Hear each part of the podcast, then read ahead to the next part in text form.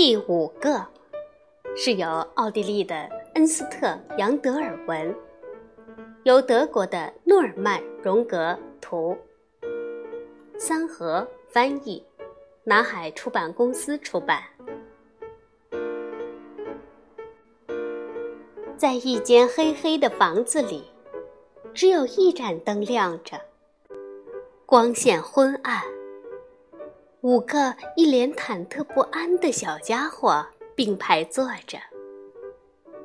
最靠近门的是一只没有翅膀的小企鹅，企鹅的身后是少了一个轱辘的小鸡。接下来是独眼的小熊，它的右臂上打着绷带。第四个是一只青蛙，好像也有点什么毛病。最后一个是折断了长鼻子却还笑着的小木偶。原来这是五个损坏了的玩具。他们坐在那儿，不约而同地望着左边发出亮光的地方，似乎在等待着什么。那儿有一扇门，从门缝的底下透出一丝柔和的光。突然。吱啦一声，门开了。开门的力量似乎很猛，带起了一阵风，把天花板上的蓝色吊灯都吹得摇摇摆摆。坐在椅子上的五个小家伙也跟着倒向了一侧。啊，好可怕呀！不过，从门后面爬出来的是一只小瓢虫。下一个！听到喊声的小企鹅摇摇摆摆地走进那间屋子里。剩下的四个玩具有点不安地望着走进屋子的小企鹅。砰！门又关上了。天花板上那顶蓝色的吊灯又静静地回到原处。玩具们继续等待着。青蛙的嘴巴张得更大了一些，似乎有点越来越不安。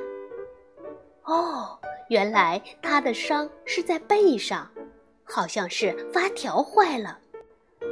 坐在最后一把椅子上的小木偶笑得也不那么开心了。他大概也想知道走进屋子的那只企鹅究竟会发生什么事吧。不用等太久，吱，大门再次打开了，小企鹅回来了，而且它有了一双新翅膀。下一个，轮到小鸡进去了。砰，门关了。吱呀，门开了，小鸡出来了。瞧。小鸡安上了新的红轱辘，可是还在等待的小熊、青蛙和木偶，却有点开始紧张了。下一个，等小熊进去以后，这种紧张的气氛已经到了极点。只见小青蛙整个仰翻在椅子上。因为马上就轮到他了，而小木偶呢，现在他已经笑不出来了，快轮到他了，他也开始紧张了。只见他可怜兮兮的伸手摸了摸自己断了一截的鼻子，吱呀，门开了，小熊出来的时候。手舞足蹈的，他那条受伤的胳膊已经治好了。下一个，小青蛙慢慢的爬进屋子，砰，门关上了。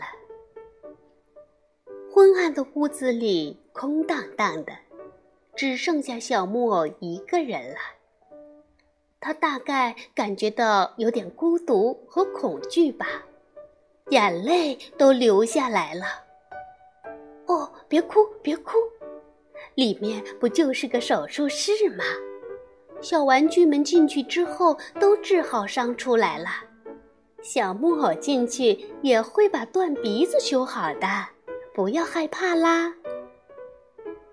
吱，门开了。哇！只见小青蛙头顶上戴了个皇冠，蹦得那么高，可见它一定是上足了发条。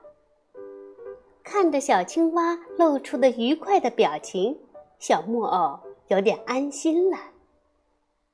好吧，小木偶摘下帽子，朝着大门走去，朝着未知的那个世界走了过去。他勇敢地迈开了步伐，走进那扇门。原来，门后的房间里是一位慈祥的医生。正是他修好了所有损坏的玩具。